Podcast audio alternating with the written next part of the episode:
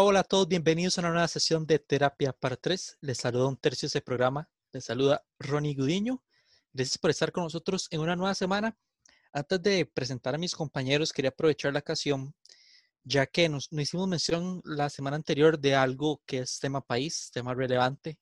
Ya hicimos un capítulo al respecto, en el cual estuvimos con Fiorella Montoya. Y quisimos, bueno, no voy a hablar, voy a hablar de título personal, mejor no quise mencionarlo en, el episodio anterior, para dar un poco de tiempo, de aire y de demostrar de que los temas no deben ser de una semana nada más. Em, quería mencionar al respecto que lamentablemente, pues nuevamente, nos vemos abrumados por una resolución desafortunada e indignante en el caso de una mujer que se encontraba desaparecida. Ya pueden imaginar a qué me refiero. Pero no digo nombres porque por más enojo que nos genere, lo que dije calza ya para centenas de mujeres en nuestro país. Y si no hay cambios, serán aún más. Y con cambios me refiero no solo meramente a penas más fuertes, por ejemplo, me refiero a la prevención de que esto ocurra.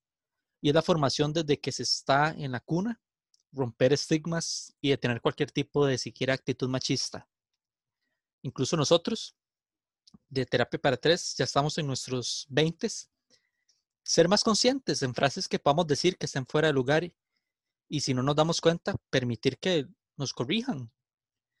No es momento de separarnos, de pelear, es momento, como debe de ser siempre, de ser empáticos y humanos más que nada. Nadie más que las mujeres entiende y vive y sufre todo lo que está aconteciendo. Entonces no es momento de querer figurar en redes sociales.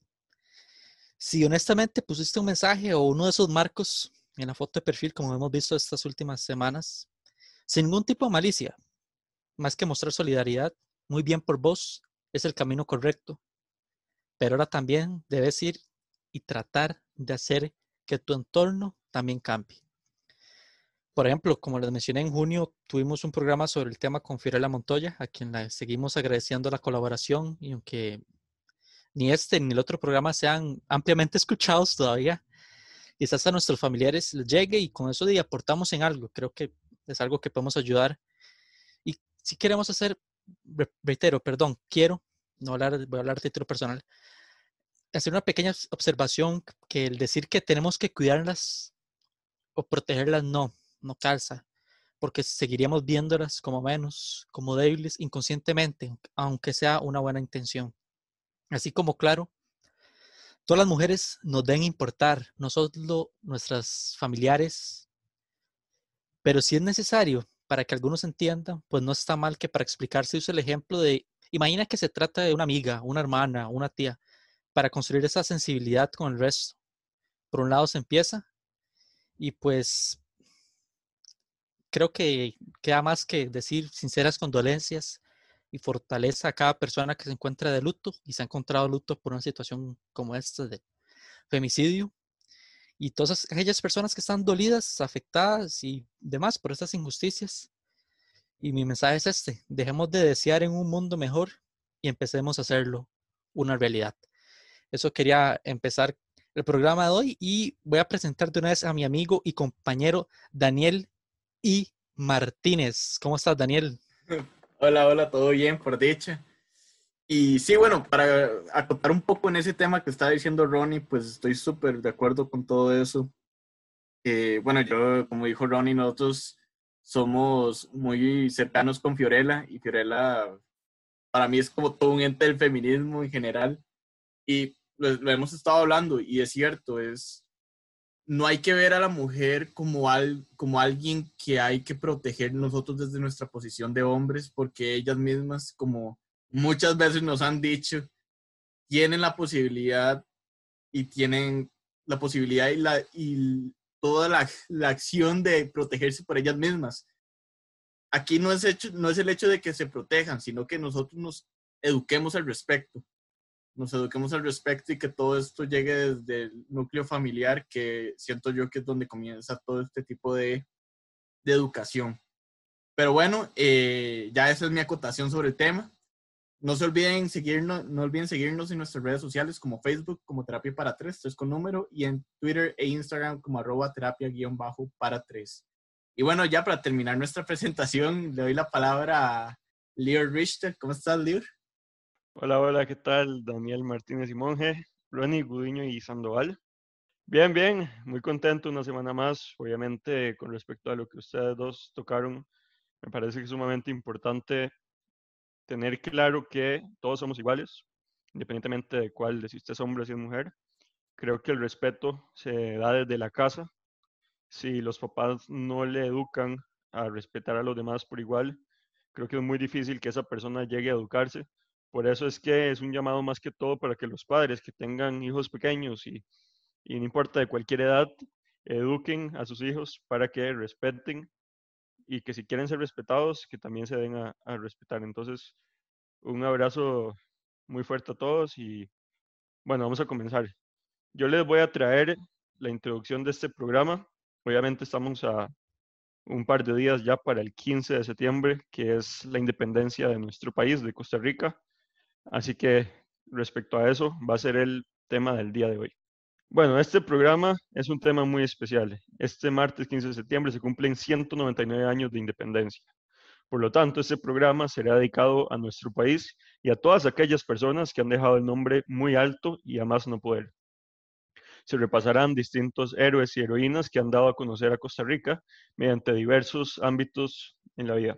Aquellos que uno dice, vaya, qué orgullo que sean costarricenses. En este programa se honrará a, que, distintos personajes como futbolistas, un astronauta, científicos, músicos, políticos, escritores, boxeadores, entre otros.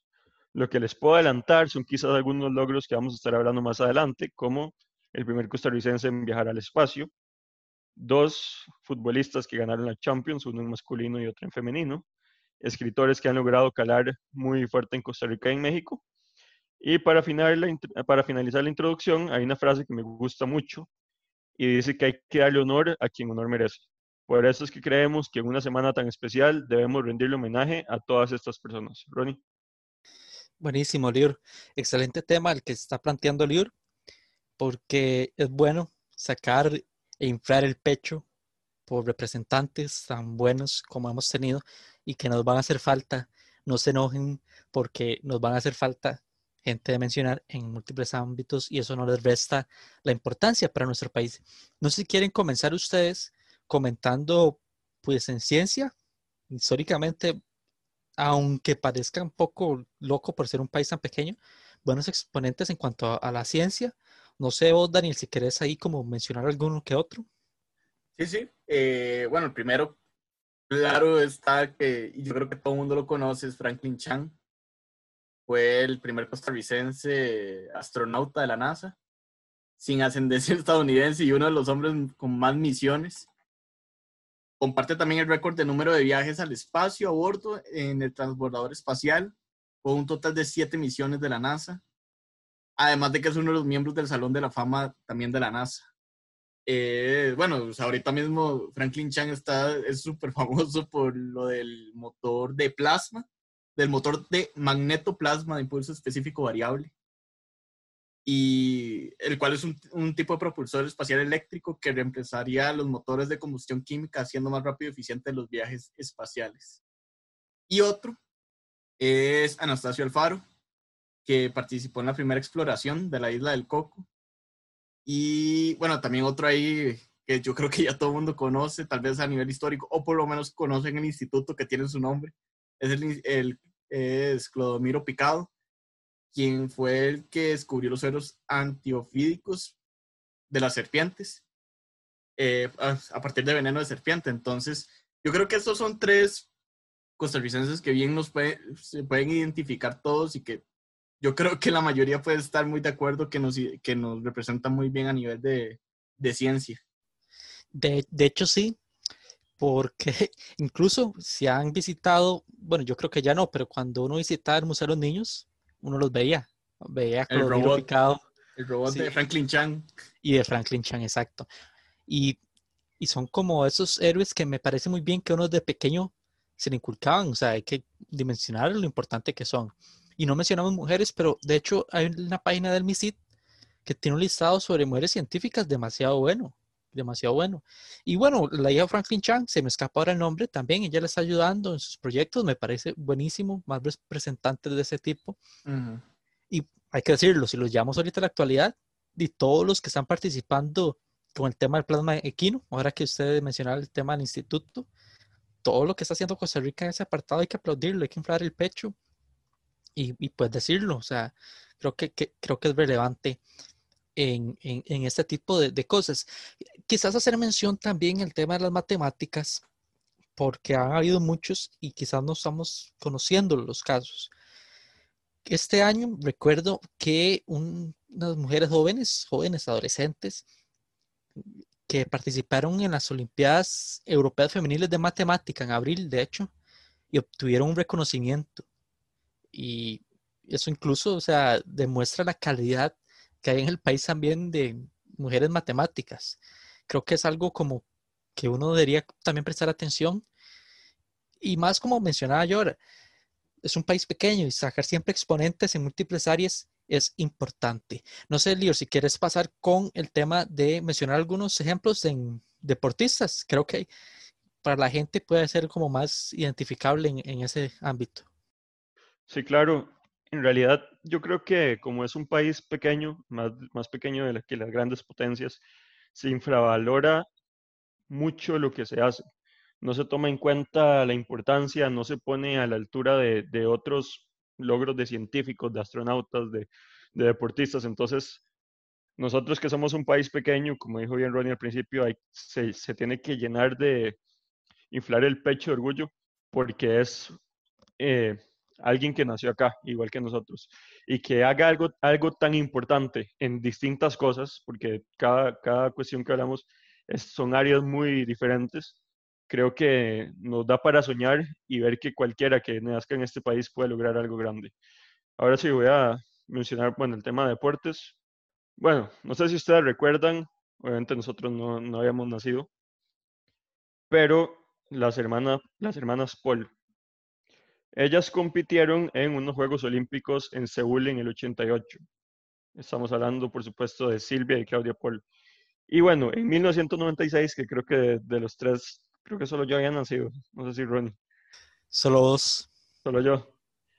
Una de las hermanas Paul ganó la única medalla de oro que tiene Costa Rica en unos Juegos Olímpicos. Si eso no lo, no lo llena de orgullo, sinceramente no sé qué otra cosa puede pasar.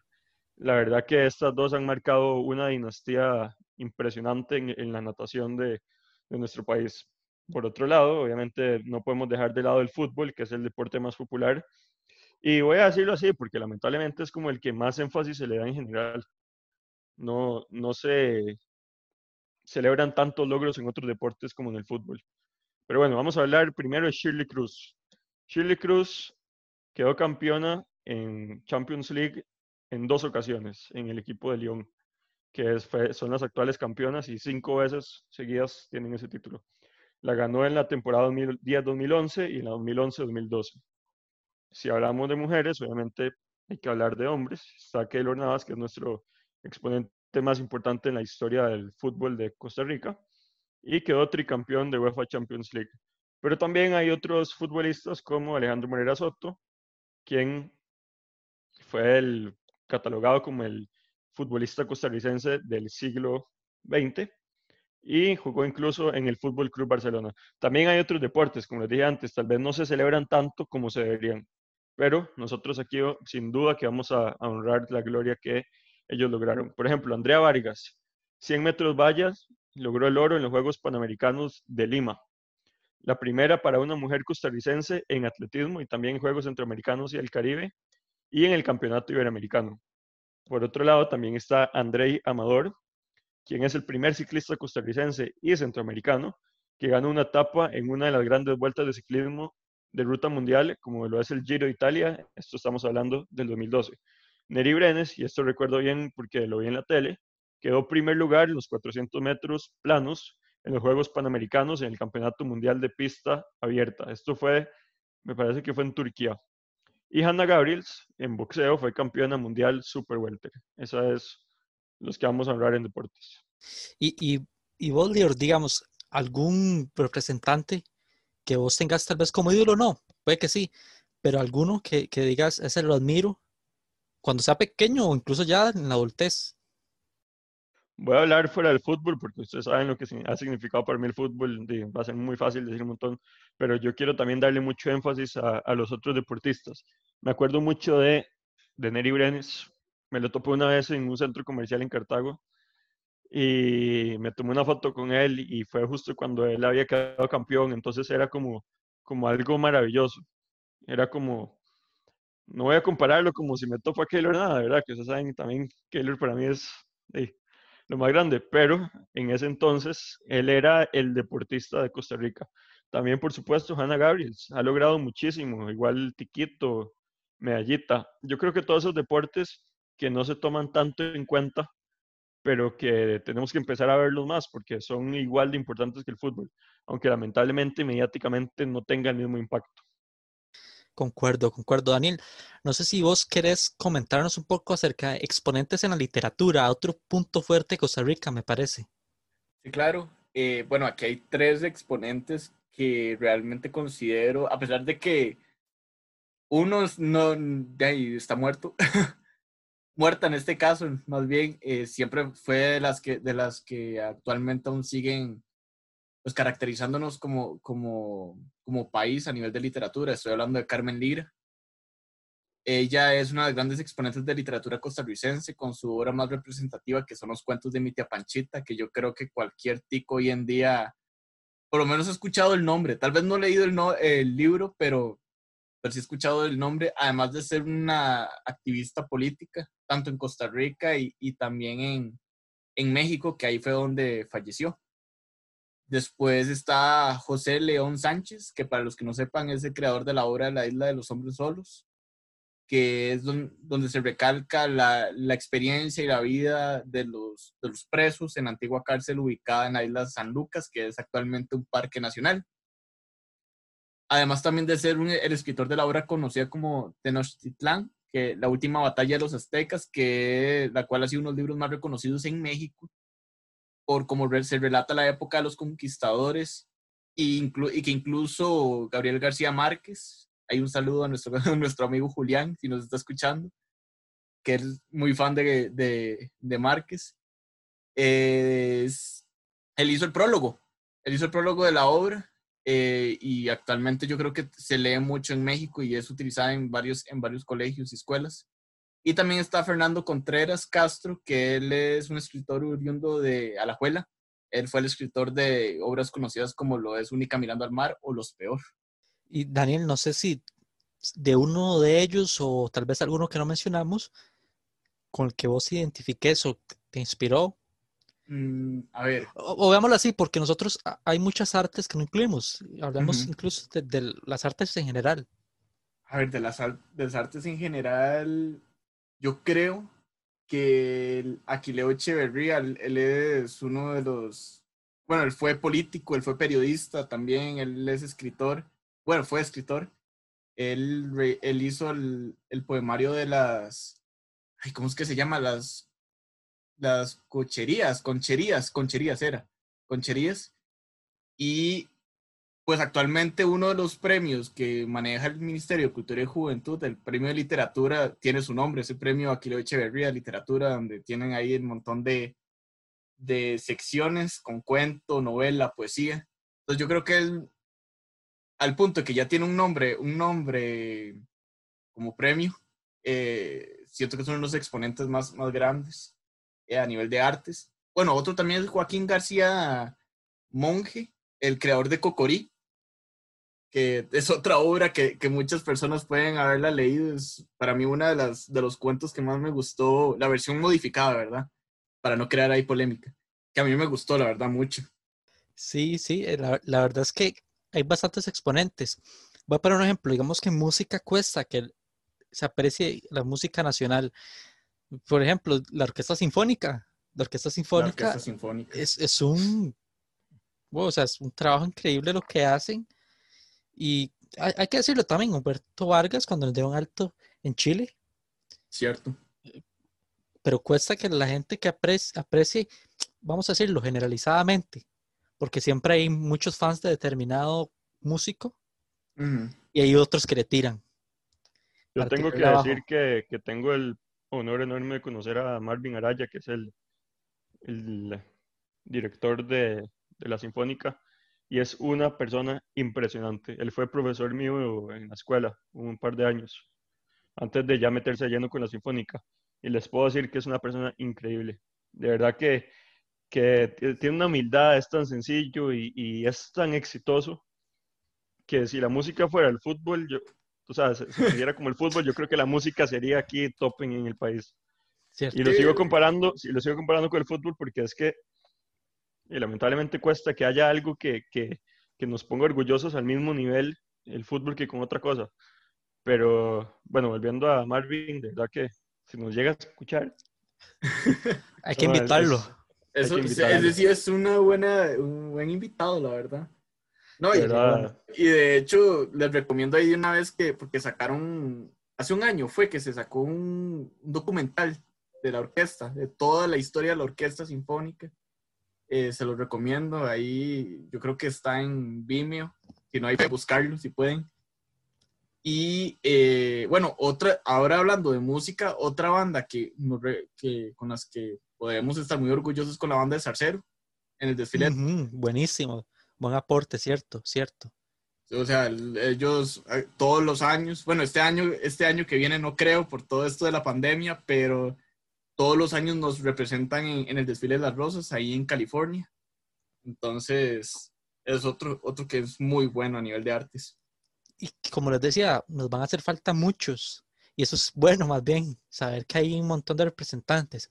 Es difícil, por ejemplo, en política, porque es tan polémico el tema, pero sí hay gente pionera, hay que decirlo. O sea, por poner un ejemplo, lo de Oscar Arias, por más que puedan tirarle mucho, ok, sí, lo del tema del el premio Nobel, ok, es algo importante, pero no quiero mencionarlo. Digamos la verdad, por ejemplo, Laura Chinchilla, primera mujer presidente de nuestro país y de las primeras en la región. Eso es de aplaudir. Si tiene críticas o no de su mandato, ya es otra cosa. Y bueno, ella declinó ahora de ser este presidente de- pre- por la presidencia del, del BID, pero también, o sea, es una persona sumamente importante. Y digámoslo también, alguien, mm, o sea, referente en la lucha contra el cambio climático, como es Cristiana Figueres, que ha sido reconocida internacionalmente en la ONU y por muchos entes internacionales, es un ejemplo.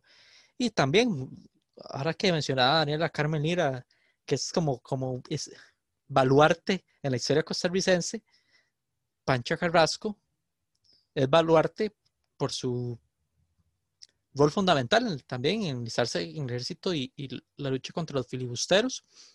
Y quizás, porque muchos tal vez no tengan ese conocimiento, ven a las personas como los billetes y no saben ni siquiera quiénes son. En el antiguo billete de 10 mil apareció una mujer, que fue la primera mujer en aparecer en un billete en el país, que fue Emma, Gamboa, perdón, que es benemérita de la, pla- de la patria y fue como, como decir, una propulsora de la educación. Vamos a, a decirlo de, de esa manera. Sí, Y Los que- para los que no sepan quién es ella es- y los que conocen aún los billetes de antes, era la que salía en el billete de 10 mil colones, si mal no recuerdo. Exacto, exactamente, el de 10 mil. El de 10 mil y, y es bueno también como esa cultura general. Y un hombre, o sea, voy a decirlo, les apuesto que los que nos vayan a escuchar no lo conocen, que es Rosemary Karpinski, que es la primer, fue la primera mujer en presidir la Asamblea Legislativa pionera y que no es tan reconocida.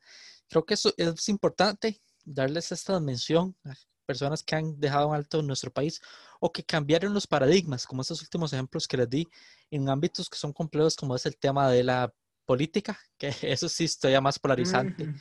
Y, y nombrar como héroes a alguien en la política es difícil, inclusive al propio Juan Rafael Mora Porras es complejo para muchos, pero hay que mencionar a la gente que ha hecho cosas importantes.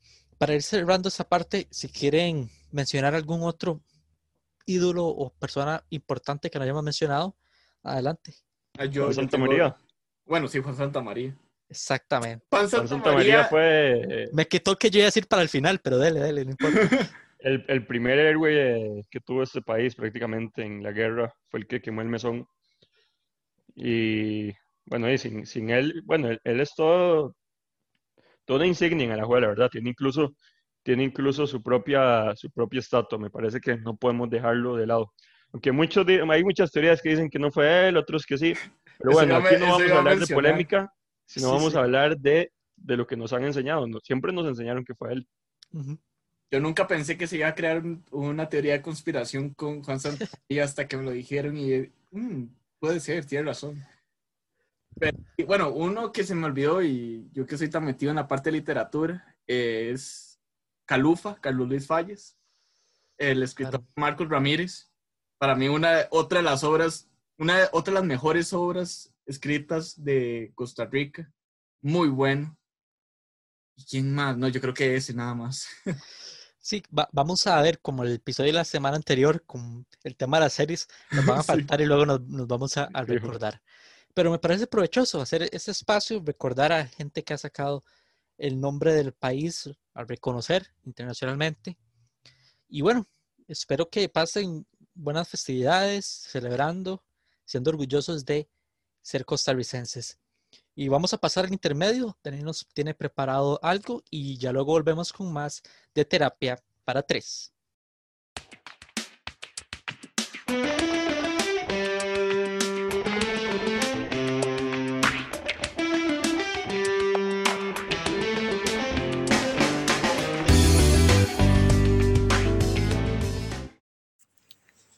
El escribir en un diario, o como popularmente se le conoce como journaling, se ha vuelto tendencia como un método para afrontar difíciles decisiones que se interponen en nuestras vidas. Y de acuerdo al sitio web dailystoic.com, esta práctica produce cuatro beneficios muy importantes que podemos aplicar en el día a día. El primero es el incremento de la productividad en su sitio de trabajo, ya que las personas al plasmar sus vivencias en papel les da una perspectiva mucho más amplia con la cual se puede reflexionar y mejorar su actitud ante este tipo de problemas. 2. Ayuda a mejorar la comunicación, ya que la escritura mejora los pensamientos o ideas que se quieren expresar en voz alta. Disminuye el estrés emocional. Esto debido a que esta práctica provoca una mentalidad que ayuda a ver los beneficios dentro de una mala experiencia que se haya tenido recientemente. Y cuatro, y último, y esto también citando el diario de psicología experimental, se dio a conocer que la realización de esta práctica produce un mejor descanso a la hora de dormir.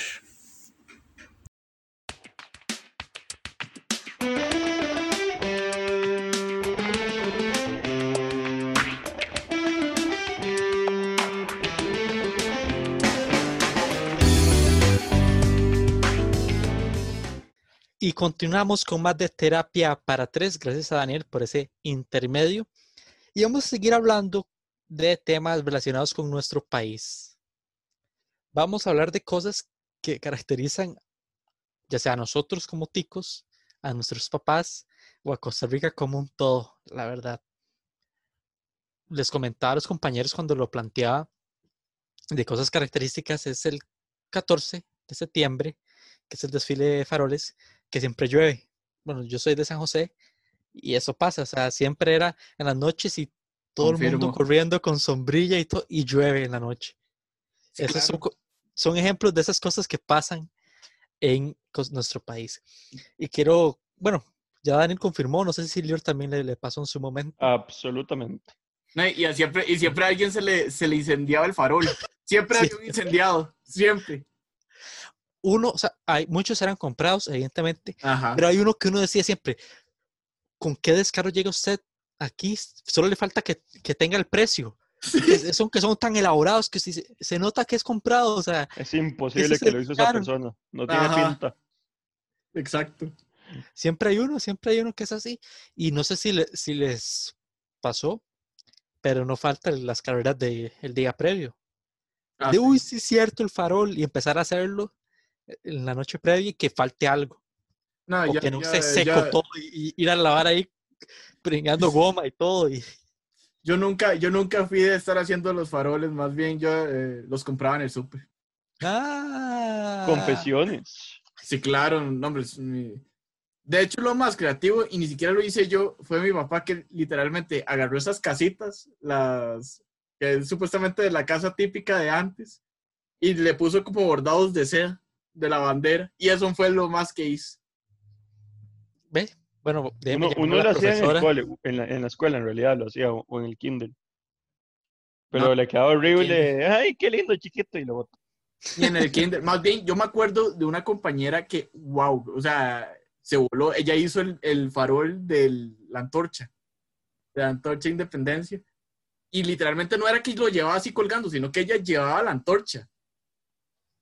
O sea, no, ¿Qué? no, no sé cómo no se le incendió esa vara porque en realidad no traía ni siquiera como una bombilla eléctrica, sino que en realidad era, estaba con, con, con Con fu- fuego. Sí. Ve, las cosas que, o sea, y, imagínense el montón de, de carajillos y tan pocos adultos que están responsables de eso, porque los papás iban concentrados en sus hijos, no cuidar al, Ujú, al resto. O sea, el peligro que es eso. Bueno, Demasiado.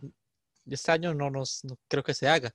Otra cosa de Costa Rica, de disfrazar a los, a los carajillos, no tienen ni, ni un año de edad y se disfrazan ya de campesinos para fechas como el Ay, sí. 15 o para el 11 de abril, uno en el kinder y con, con esa picazón del bigote pintado de, de Sí. betún, ese betún que ya está seco y uno ya se le quiere quitar y si uno se empieza, eso uno terminaba con toda la cara llena de betún porque uno se rascaba, no era Ay, consciente sí. y se pasaba Y los los, dedos en y la los cara. bailes, uno tenía que pasar pena en público frente a toda la escuela y colegio haciendo bailes típicos. Toda la No, y- semana previa en el kinder Ay, sí. practicando y jodiendo y jodiendo y jodiendo. Bajo el, bajo el sol, ¿verdad? Porque todo era siempre bajo el sol. Cierto. Y era al mediodía. No sé qué es la cosa con los profesores que lo ponen al mediodía cuando el sol está en su máximo esplendor, ¿verdad? No puede, no puede faltar el machete de madera también. El machete O las sandalias, las sandalias. Sí. Esas sandalias. sandalias que lo chimaban a uno. El chonete. El Exacto. chonete. O el día previo que andaba, tenía que andar pidiendo uno si le prestaban a alguien, tenía Pañuelos algún pañuelo típicos. rojo, sí. Los pañuelos pañuelo rojo que típicos. sea. Que si, ah, el que usted utilizó, su hermano utilizó tal, ya no lo encuentro, tiene que pedirle prestado a alguien el día antes. Ah, no, y, por lo general, y por lo general siempre era el rojo y el azul. Uno tenía que tener intercalado. No podía llevar como dos rojos o dos azules. Siempre tenía que ser así. Porque no, con, no ya uno iba, ya, ya iba mal porque todos tenían así el rojo y el azul y uno ahí con dos rojos y ya adiós la imagen del baile. Ahora pasamos, ahora pasamos a, a la escuela, pero para quedarme un segundo con lo del kinder. Siempre había los dos extremos, por lo menos un chiquito, chiquita que era el que volvía a ver como qué pereza y no quiere hacer nada y, ni baila. Y lamentablemente toda la atención se posa en ese chiquito, chiquita. Y está el extremo que es el que no está haciendo la rutina, está haciendo loco y todo para llamar la atención, hace bailes que nada que ver, o las presentaciones siempre de, de kinder. Es el que hace más monadas, por así decirlo. Es para llamar la atención y se todo lo que practicaron la semana, al chiquito le valió y terminó haciendo lo que le dio la gana. No, pero también, también hay un tercer extremo. Está ¿Cómo la persona en- entu- entusiasmadísima, bailándolo, feliz, pero Ah, la cierto. coreografía que le toca, y sonrisa y todo. Y, y O el que como, se le olvida el baile, o el que se le olvida. Pena. Sí. Y pasa, y pasa pegando con todos, cuan- porque eran esas varas que uno tenía que ir corriendo como al otro lado de- del, del lugar, porque hacían ahí todo el cambio de posiciones y todos pegaban. Ah, bueno, Ni dónde pasar. y eso que usted dice, por lo menos uno o dos, por lo menos que ya llegaban susísimos. Porque Ah, se iban a sí. jugar uno al play o no sé qué, y te refieres a no lo hacían al principio. O se ve uno mejenguear y los papás regañándolo, y siempre uno con una marca del bolazo en la camisa blanca. Así es que atrás de eso, es con camisa blanca que uno tiene que ir. Entonces ya de fijo en algún punto se iba, se iba a ensuciar. Siempre. y no les pasaba que estos se despeinaban y todo. Les Claro, ponían todo el gel del Claro. mundo y mejengueaban, entonces ya después todo el pelo así. todo sudado, el rojo, el rojo, en el caso de nosotros que somos tan blancos, uno termina el rojo, el rojo presentando. Ya después en la escuela era cuando uno ya, como aprendía a leer, vamos a Ujú. ponerlo, a humillarlo en público, a que Ay, lea sí. algo. A que, típico Costa Rica es, eh, usted, porque tiene que hacer algo, así sea árbol número dos, tiene que salir. Y en cambio el otro pobre se tiene que leer como 20 páginas y el otro nada más así parado haciendo algo de, de- Haciendo de como árbol. Y el otro pobre que di, con toda la pena del mundo teniendo que leer como 20 páginas ahí en la presentación, el Ay, acto sí. cívico. Y, y, bueno, no sé en otros países, pero desde el 15 de septiembre, 11 de abril, el profesor de música, aprendernos los himnos nuevamente. ¡Ay, sí! Y era obligatorio que Sí. todos lo canten en cada acto cívico que habían todo el año. ¿Ustedes tuvieron el librito verde? El de los himnos de Costa Rica. Ah, no, lo Ah, está yo- mucho.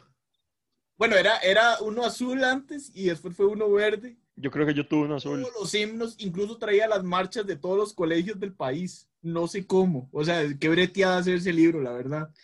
Yo, de nosotros nos daban una hoja, como siempre, el, el- el- el que hacía su versión vulgar, el chiquito que cantaba la versión vulgar, que hacía la versión vulgar de los himnos y los De los, hijos del pueblo, digamos. Exacto, es el, el Levanten la frente. sí, sí, Ah, sí. Ahora que usted menciona, yo no sé si en otro país, pero algo que yo creo que solo pasa en Costa Rica es exigido el cuaderno de caligrafía y todos los diseños eran el mismo. sí. No sé si les Sí, pasaba sí, que era sí. el- de la misma marca. Yo creo que ellos se hicieron millonarios, los que, los que sacaban ese libro, solo en Costa Rica, porque todos los carajillos tenían que tener el mismo cuaderno. La universal.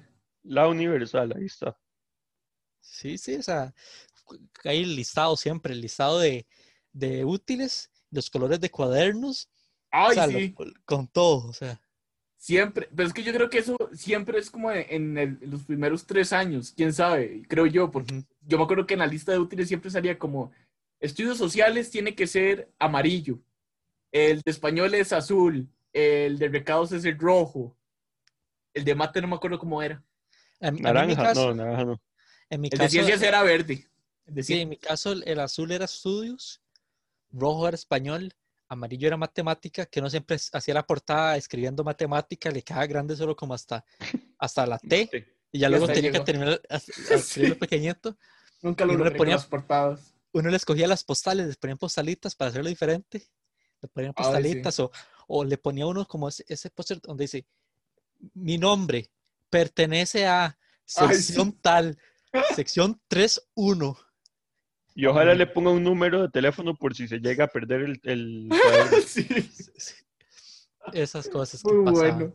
Muy bueno. o son- cuando- son o en las portadas cuando, cuando doblaban las esquinas para hacer como un triángulo. No sé si ustedes lo hacían también, cuando era cuando pasaba de trimestre o de periodo, no sé, cuando pasaba de primero, entonces uno ya ahí hacía la división. Son cosas, yo creo que, bueno, no sé, yo creo que sí se pasan aquí. Solo, por ejemplo, ese, el que tenía que siempre poner ya sea el estandarte del colegio o la escuela Ay, y llevar sí. la bandera, que iba más bien un, un ritmo más rápido que lo que iba la música. Entonces tenía que ponerlo y quedarse ahí como media hora hasta que terminara la música, que parecía que era una grabación que tenían desde hace 30 años, que ya se queda hasta pegada y toda la grabación. Son Ay, cosas qué de- bueno. Sí, muy bueno. dos otras cosas que ustedes tengan que son características de Costa Rica. Bueno, ya, eh, a ver, en el colegio ya cuando los padres de familia tienen que recolectar plata para las actividades que Sí, hacer hacen como almuerzos o desayunos ahí como el pinto o el chifrijo, siempre son eh, como almuerzos típicos. Entonces ahí, ahí haciendo todo y todos ahí con, haciendo fila para comprarse su bendito chifrijo, es algo muy clásico de todo el col. Hablando, hablando de almuerzos típicos, ¿quién no le pone lisano a todo? Cierto, eso Cierto. es algo tico, eso es algo tico, muy tico. O bueno, un desayuno, o sea, vea cómo comemos los ticos, un desayuno que sea pinto, o sea, el pinto es pesado. ¿Y qué desayunamos? Pinto lleno de salsa lisana, natilla, queso. Vea cómo Plátano. comen los ticos, sí, Sí, o sea, Y eso, uy, desayuno tico es, es una bomba. Tortillitas, queso, plátano, huevo, natural. café, duro, sí. café y jugo naranja, porque así es como la de café y jugo naranja. Y después agua, para el final. Sí, sí, sí, quedó ahí, ¿verdad? Y dependiendo de dónde haya uno. Ah, bueno, no y salchichón a veces, salchichón a veces también le pone, o sea, Yo no. los, los, los turistas de otros países que vienen para acá eh, le dicen el, el desayuno tico seguro la- se mueren, o sea, que, que tragan todo esto solo para el desayuno. Es un buffet, así, es un Sí. buffet, básicamente, básicamente. Algo también que es muy, muy habitual de aquí, es muy cliché, pero es que en serio pasaba. El ir a la playa o ir a hacer un picnic donde fuera uno, las botellas así de el refresco gaseoso lleno de, en vez de la gaseosa, de fresco de cas. Ah, cuando uno fresco iba así de- de cuando iba de viaje come huevos. Sí, uno siempre, es que no, no jodas, ni siquiera la etiqueta le cambian y le llevaban así. Ya después uno evolucionaba y eran de esos que uno nada más le estripaba con un botón, levantaba uno y, le- y se servía, pero que era un frasquito pequeño. Ah, sí. Pero, un- pero a un inicio eran las botellas. Ay, sí, yo me acuerdo mi abuela con, con las, la olla de huevos duros, con otra, otra olla de, de ensalada. Ahí llevaba las tortillas. Yo creo que en otra llevaba arroz con pollo. O sea, eh, ella se traía toda la cocina para la playa, prácticamente. Ahora que usted dice botellas y frascos, ¿no les ha pasado que ustedes van a la cocina? No sé si eso es tico de, de todo el mundo. Ustedes van a la cocina y ven un frasco de, no sé, Nutella o, o queso o lo que sea, y abren son frijoles congelados. Ay, sí. Ay, Dios mío. No, no, no. O sea, creo que eso es el, Cierto, el- eso es cierto. ese, ese es el No, no. significado de la tristeza, de la decepción. Siempre que tienen guardado así, o en el frasco de, de galletas, de las famosas galletas danesas, que la mamá tenía guardados los hilos. Los hilos Ay, para sí. coser y todo. Ay, sí. No, de- no, no, no, por no. querer robárselas.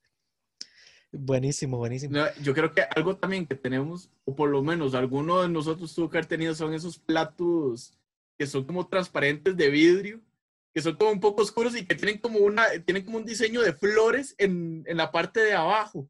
Yo creo que todos lo tuvieron que haber tenido en algún punto y, y- no, es- mi abuela aún los tiene, digamos. E- Eso o, o la famosa, ¿cómo se llama? Cobija de tigre, con el Ah, tigre sí. pintado. Ese existió, la verdad, ex- existió. O, o esos, que uno decía, esos cuadros, ¿por qué tienen esos cuadros tan feos? Solo por tener cuadros. Puede Ah, ser un animal ahí, un... La cabaña, la cabaña en la playa. Exacto. Cabaña en la playa. ¿Quién, quién lo pintó? Ah, no saben, pero lo vendió alguien en San José y Muy bonito, ahí está. no- que, que- que es típico de los ticos buscar siempre los feriados. ¿Qué? Mañana es feriado, me van a dar feriado, hay que ir a trabajar, hay que ir a No. clases. No, no, no, pero eso siempre se hace a principio de año. Como Ujú. este año tenemos 14 feriados y ya los tengo, ya los tengo, ya los tengo ahí ubicados para ver cuándo pido, porque si cae viernes o lunes, ya piden ahí el, el viernes o lunes de vacaciones para que sea fin de semana largo, ¿verdad? De cuatro días. Al- Algo, algo típico también es las señales de tránsito, lo puede decir mejor Lior que nadie. Las señales de tránsito mal puestas o que contradicen. Que hay un alto, a veces puede estar un alto en una esquina y el otro también tiene el, el- el alto y uno dice, entonces, ¿qué pasó? O que no estén del todo. O, o las- dice San José una flecha a la derecha, y San José Ajá. una flecha a la izquierda, y San José una flecha adelante. O yo creo que, bueno, esto el libro lo puede, creo que nos va a entender más que, que a Ronnie y a mí que nosotros no manejamos, pero la falta de, de líneas de las carreteras de Plaza Viques, que de- se supone que hay como cuatro, pero de esas cuatro hacen como siete, una cosa así. Uno Sí, no sabe para dónde va. Eso es algo, bajado. yo creo que todos pudieron haber experimentado en algún punto de su vida. O, hay tal cosa, no, mejor lo voy a comprar en la feria que sale más barato. Ay, sí. O voy a comprarlo el mercado, sale más barato en el mercado. Y uno siempre va y hace las compras, o uno cuando era pequeño le compraba entonces las, las bolinchas. Uno agarra las bolinchas y uno iba a comprar la malla de bolinchas en, en el, Sí, su- sí. en el mercado central. Y este también fue el famoso helado sorbetera. Ah, Que uno bueno. tiene que ir ahí a comerse un helado sorbetera. Y uno tenía que comerse en San Joaquín, en Heredia. Siempre no, no, en el, mercado central también, en el mercado central, que es famoso, en vaso le servían a uno hasta Ah, vaso. sí. Qué bueno. Y uno no sé, la verdad no entiendo cómo hacen, yo me pierdo, es un laberinto el mercado central, no sé cómo hacen, es un Ay, sí. total. De, de hecho, el, el año pasado que yo estaba ahí haciendo práctica por el- en San José Centro, yo iba con los compañeros del Breta a veces a, almorzar ahí al parque, eh, al mercado central, y tiene como seis entradas y salidas en todo el mercado. Y tenía una compañera que decía, es que yo de pequeño venía mucho acá y se sabe todo de memoria. O sea, yo no entiendo cómo. Digo, me voy a, ca- me voy a perder aquí. El bendito gallo que está en la entrada del, del- del mercado central. Es, algo- es un símbolo nacional ya. E- Eso y el no perderse. Yo es- creo que ya nosotros de estas generaciones fuimos perdiendo un poco eso porque usted sabe, ah, sí, queda por la antigua X cosa o la antigua no sé qué, o sea, seguían con base, ajá, se- seguían con base en cosas que ya no La existen. antigua farmacia. Exacto, la antigua antigua farmacia farmacia. X, la antigua Gallito, la antigua, así seguían. Y, y saben llegar a todo lado. Y en cambio era uno a puro Waze, nada más. Ah, sí. Yo sin Google Waze, digamos, Maps. no puedo manejar, no sé por dónde ir, no sé dónde doblar. Más, más allá, digamos, de que eso también te sirve para tratar de sortear las presas, pero es que yo sin Waze no sé cómo llegar a la U, hay tantos caminos o, o a donde sea, entonces de ya perdimos eso de ese tacto, esa brújula que, que, antes se tenía. Ah, sí, de hecho, de hecho mi abuela, cuando yo empecé a ir a la universidad y tenía que agarrar los buses porque yo no sabía cuál era, y me dice mi abuela, bueno, usted llega a la catedral y de ahí agarra al norte. Y yo, ¿cómo al norte? Sí, al norte. Y yo, ¿qué quiere? Que vea el sol para ver si es a las tarde, para ver si está en el oeste, o, o sea. Sí, las direcciones uno no fue, no fue. Uno bueno, no lo se puede sacar su teléfono y poner la brújula. Es que yo no tengo iPhone. eh, otra cosa también, lo, las cosas que tienen los taxistas particulares. Por poner un ejemplo, el asiento decorado, por así decirlo, con, con esas como, como bolitas como, como de bolitas. Como una malla, esa es una malla, una malla. de bolitas, sí, sí, sí, yo sé, yo sé, de madera. Todas incómodas. Yo no, pero los yo no taxistas lo tienen, lo yo tienen. no entiendo. El, el, logo o el escudo del equipo del cual son aficionados, uh -huh. eso no puede faltar, evidentemente. La María.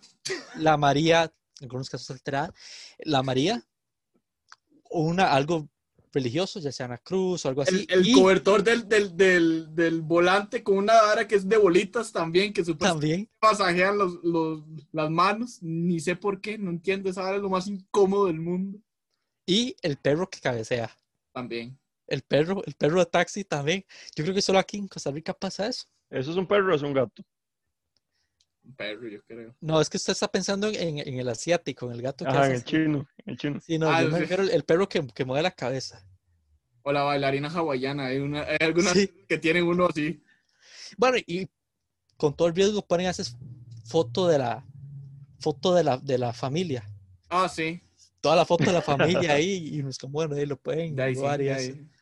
Eh, ya, ya tiene la casa dentro del carro, pero todo bien. O donde está, bueno, no sé, para muchos puede ser hecho para eso. Antes, cuando eran los discos, donde uno baja, digamos que tiene como el espejito, para sí. ese uno, puede, para eso es como maquillarse, ma- maquillarse, perdón, poner los discos ahí, Ujú. todo el disco, todos los discos ahí y sacarlo y ponerse a escoger antes de viajar cuáles discos van a ponerse en el viaje. Yo creo que eso son cosas de los padres aquí de Costa Rica que, que no, pueden, no pueden faltar. No sé vos, Daniel, si tenés alguna otra, otra cosa que sea Mm, de, que usted dice es, ver, característica de Costa Rica. ah, cuando, cuando los, los autobuseros piensan que el autobús es, es AKA campo de concentración, ¿verdad? Y mete a 300, aunque no caben, ¿verdad? Pero ahí cabe, siempre cabe. Si, se ha- si no se hace doble filita, se hace triple, no importa, pero todos van a entrar. Gritando siempre para atrás, es que no se echan para atrás. Y por eso no caben y todo el mundo ya atrás, full y con las ventanas cerradas, lloviendo y ese mal olor de ahí, alguien comiendo y todo. No, no, y cuando, y cuando ya está hasta Pollo frito. bus, así, hasta la madre del bus y van por una cuesta muy empinada y el bus no sube. O sea, no sube. Y el mae pone ahí qué cantidad de marchas para que suba y no sube. Y uno dice, los vamos a morir. Ya está. Y andar con bus es lo peor cuando el bus está así. Eso es lo peor. Bolívar, ¿alguna otra? ¿Saben qué es típico? El chinamo y los toros de zapote. Sí, Ahí está. sí, cierto. Que muchos lo tiran, pero siempre lo ven. Y es como, ve, ah, no, eso no, no me gusta. Y siempre saben lo Pero que se, se pasa. queda para- viendo todo el programa. A mí me pasa, yo lo critico, pero ya no tanto, ya no casi no lo veo en los últimos años, pero antes yo lo criticaba y era, vamos, vamos, eh, porque está el torneo de fútbol, entonces, ¿qué temas? ¿Qué este? ¿Qué el otro? ¿Qué el equipo? Obviamente, Sí, y, y- y ni hablar de los toros, ¿verdad? Y del baile ese con la cumbia y yo qué sé. Shakira. Shakira ya es popular Shakira. en los toros. Shakira ya es una eminencia. Esas son algunas de las cosas que suceden en Costa Rica, nada más. Es gracioso, o sea, no es como para tirar y decir que todo es malo, son cosas características que, que suceden y que creo que uno tiene que estar orgulloso de, de, de dónde, de dónde es uno. De Y- esta finca, como dice alguien. Exacto, y puede sonar de forma despectiva, pero uno está orgulloso de eso. Quiero cerrar este episodio, esta sesión, de que ustedes comenten un poco las cosas que los mantienen orgullosos de, de ser ticos. Pero no sé, no sé si tienen alguna alguna otra, no sé, algo que puedan decir, soy orgulloso de ser ticos por esto. Vamos a empezar con Daniel. Vamos a ver, que luego con ojos de qué está pensando. Hay muchas cosas, muchas cosas. Mm, por ser el país, un, un país con el 5% de biodiversidad. Eso es algo que a todos los turistas siempre les atrae. A pesar de que es un poco eh, arma de doble filo, porque de alguna manera como que lo ven a uno. Y eso lo digo porque una vez llegaron unos, unos estadounidenses de, de, de estudiantes ahí haciendo intercambio y pensaban que nosotros literalmente vivíamos en la selva, en taparrabos, ¿verdad? Que no hay nada de malo, pero como que a uno igualmente lo, lo ven como, como que está, como que está, como que no nos hemos desarrollado al nivel de ellos, ¿verdad? Es, pero igual es algo de estar muy orgulloso, o sea, tenemos cualquier cantidad de naturaleza y eso es algo que muchos países industrializados no conocen ya o nunca van a conocer. Yo creo que la gente, la gente es muy amable. Obviamente, cuando uno habla de gente es algo muy generalizado, porque hay de todo. Bueno, está la depende, gente mala, está ¿verdad? la gente buena y la ¿qué? Depende de las personas, ¿verdad? Pero en términos generales, si usted ve a una persona, a un extranjero que viene a visitar el país y le pregunta por su gente, por lo general, la mayoría yo creo que contestan que son de que somos buenas personas, que es personas muy a ver cómo, cómo se puede explicar más fácil, como que no son hostiles, todo lo contrario, que les gusta recibir extranjeros, que los tratan bien, que les ayudan en todo lo que puedan. Nuevamente, hay de todo, pero creo que en términos generales se saca una buena nota en cuanto a la gentileza y a la calidad, a la calidez humana. ¿Y para usted, Ronnie? Para mí sería el hecho de, suena cliché, pero del tema de hasta cierto punto no temer de cierto tipo de violencia. Sí, somos un país con mucha delincuencia, hay mucha violación, hay muchos ese tipo de temas que por dicha no se le agregan el temor de una guerra constante, el temor de estar, de que podemos ser bombardeados, de ver constantemente tanques, de ver armas hacia la libre y de ser un país, ligándolo un poco con lo que dice Daniel, que tiene tanto de todo, incluso hasta en el centro de San José, usted camina un poco y, y puede ver las montañas, o sea, ver montañas en, lo, la, en, la, capital, en lo que es la parte urbana. En otro país la gente diría como, ¿cómo es posible eso? Para eso tengo que ir a otro lado, tengo... A ser tan pequeños, yo creo que eso es algo como que tenemos que estar orgullosos. Voy a, a pasar a dar la recomendación de la semana. No tiene nada que ver con el tema, pero quiero hacer como mención de dos podcasts para la hora que seguimos muchos en casa de conocidos. Eh, uno que se llama Terry, que es, o Teoría, como es en, en, español, que es un podcast de Tío Rossi, que es, él es un actor que quizás lo vieron en Sons of Anarchy, el papel era Juice. Eh, él con, Kim Coates está haciendo como un review, por primera vez está viendo Sons of Anarchy, después de haber actuado, y ambos em, empiezan a pensar un poco y a explicar un poco lo, que acontece, pero él tiene ese podcast y tiene un, uno muy especial con Zachary Levi, que es el, el que interpreta a Shazam, la película más reciente de DC Comics en ese sentido. Y aprovechando que es el mes de prevención del, del suicidio, perdón, este, aprovecho para invitar a, que escuchen ese episodio, por lo menos, que es sobre el estigma de la salud mental. Los dos abren perfectamente sobre las experiencias que han tenido en eso, de la terapia, lo importante de la terapia. Y son bastante entretenidos esos podcasts. Y otro es Inside of You, de Michael Rosenbaum, quizás conocido con, por muchos como Lex Luthor en Smallville. Él tiene su podcast y es como se sale mucho de lo normal. Y para muchos puede decir, como él habla mucho, habla mucho, habla mucho, pero tiene una habilidad para sacar de personas famosos que quizás ni siquiera conoce, que digan cosas, que compartan cosas, o sea, sobre temas de ansiedad, sobre los problemas que tienen, e igual bromear y reír. Es un excelente podcast. Hay uno de él que es con Stephen Amell, que es el que interpretaba a Arrow, muy reconocido, que en medio programa tuvo Stephen Amell un problema de ataque de pánico y tuvo que detenerlo. Y ya luego volvió Stephen Amell y terminaron de grabarlo, o sea, los meses. Entonces él lo presentó como solo programa y él ya hablando de todo lo que pasó y, y cómo fue lo que sucedió. O sea, les invito a que lo escuchen, bastante entretenido ese podcast. Esas son recomendaciones de la semana. Y bueno, antes de irnos, Daniel, si nos puedes recordar las redes sociales. Sí, claro, para que nos sigan en Facebook como Terapia para Tres, tres con número, y en Instagram y Twitter como arroba terapia guion bajo para tres, tres con número también. Y bueno, gracias a Lior, gracias a Daniel, gracias a ustedes por escucharnos. Y ya lo saben, les saco cita para la próxima semana en una nueva sesión de terapia para tres. Hasta luego.